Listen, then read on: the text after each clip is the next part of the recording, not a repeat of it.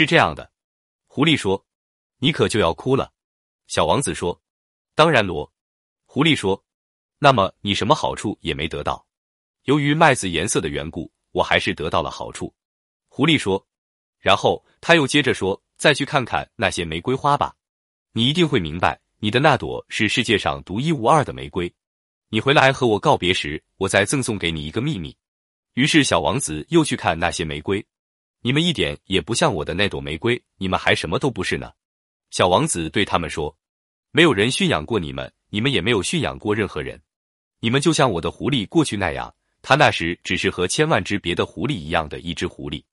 但是我现在已经把它当成了我的朋友，于是他现在就是世界上独一无二的了。”这时，那些玫瑰花显得十分难堪。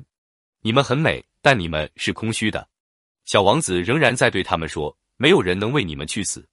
当然，罗，我的那朵玫瑰花，一个普通的过路人以为它和你们一样，可是它单独一朵就比你们全体更重要，因为它是我浇灌的，因为它是我放在花罩中的，因为它是我用屏风保护起来的，因为它身上的毛虫除了留下两三只为了变蝴蝶而外，是我除灭的，因为我倾听过它的怨爱和自诩，甚至有时我聆听着它的沉默，因为它是我的玫瑰。小王子被称为成年人的童话，因为它揭示了人与人之间关系最深刻的本质，就是相互驯养。上下级之间相互驯养，夫妻之间相互驯养，企业和消费者之间相互驯养，官府与百姓之间相互驯养。驯养就是建立联系。咱们之间有联系，我知道你会对我怎样，在什么条件下会怎样，在什么情况下会怎样，在什么时间会怎样。我也知道我该对你怎样。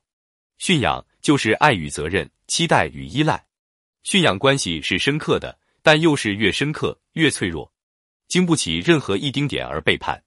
驯养是没有意外的，一切都很踏实。比如马戏团驯兽，训练海豚顶球，顶一次一定会得到一条小鱼，绝不会落空。如果有一次落空，这马戏就演不起来了。回到兵法，西点军校对领导人的训诫有一条：心里要装着手下人的利益，并且有能力让对方知道这一点。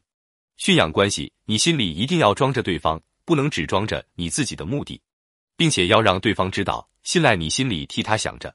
如果你觉得对方养不佳，恐怕还是你心里替他想的不够，或没有能力让他知道你替他想着。